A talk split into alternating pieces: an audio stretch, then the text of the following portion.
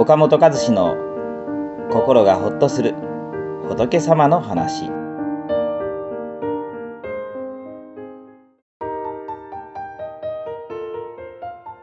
はいこんにちは岡本です。今日はたったの一言でね不安やイライラを手放せる方法をお伝えします。よく聞いてくださいね。まあ、私たちのね気持ちや感情をねあのあるがままに見ていく、まあ、前回証券というお話をしました。まだの方はねそれも聞いていただきたいんですけれど。まあ、あのね正しくあるがままに見るって言っても、まあ、心っていうのはほら形がないからねなかなか目に見えないんですよ。だからなかなかね難しい、うん、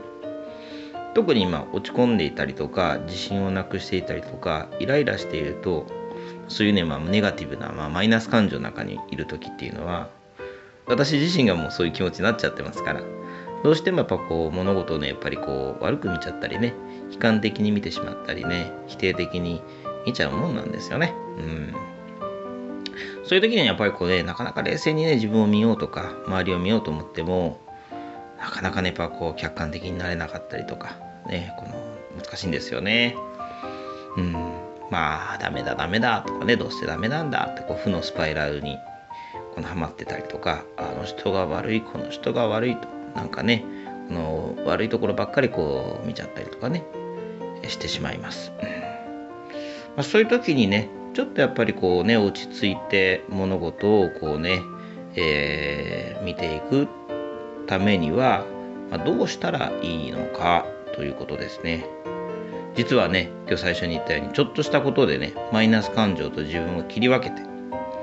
冷静に自分を見ることができるコツがあるんですよ。うん。まあ、それはね「のだな」という一言をマイナス感情に加えるっていうことです。のだなということですね。まあちょっとどういうことか例を挙げましょう。例えばね会社でね上司に叱られて落ち込んでる時ああ叱られたってああ私はもうね上司に叱られて落ち込んでる、ね、ではなくて私は上司に叱られて落ち込んでいるのだなとね。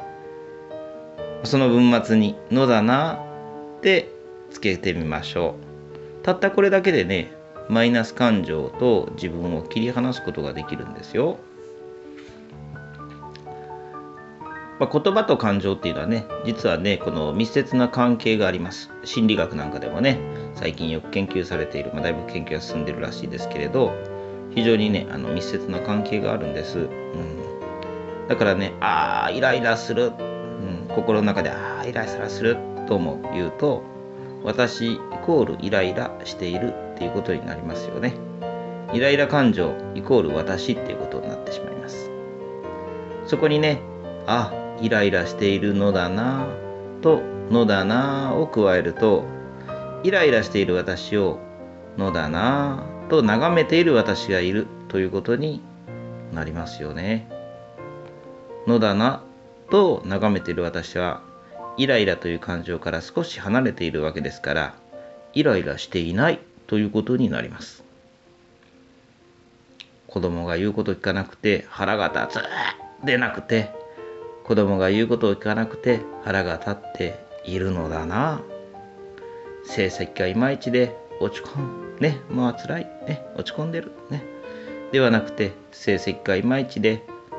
ああ自分は今落ち込んでいるのだな。明日の会議でねえこの役員の前で発表しなきゃいけない。焦る焦る。ではなくって明日の会議で発表しなければならないから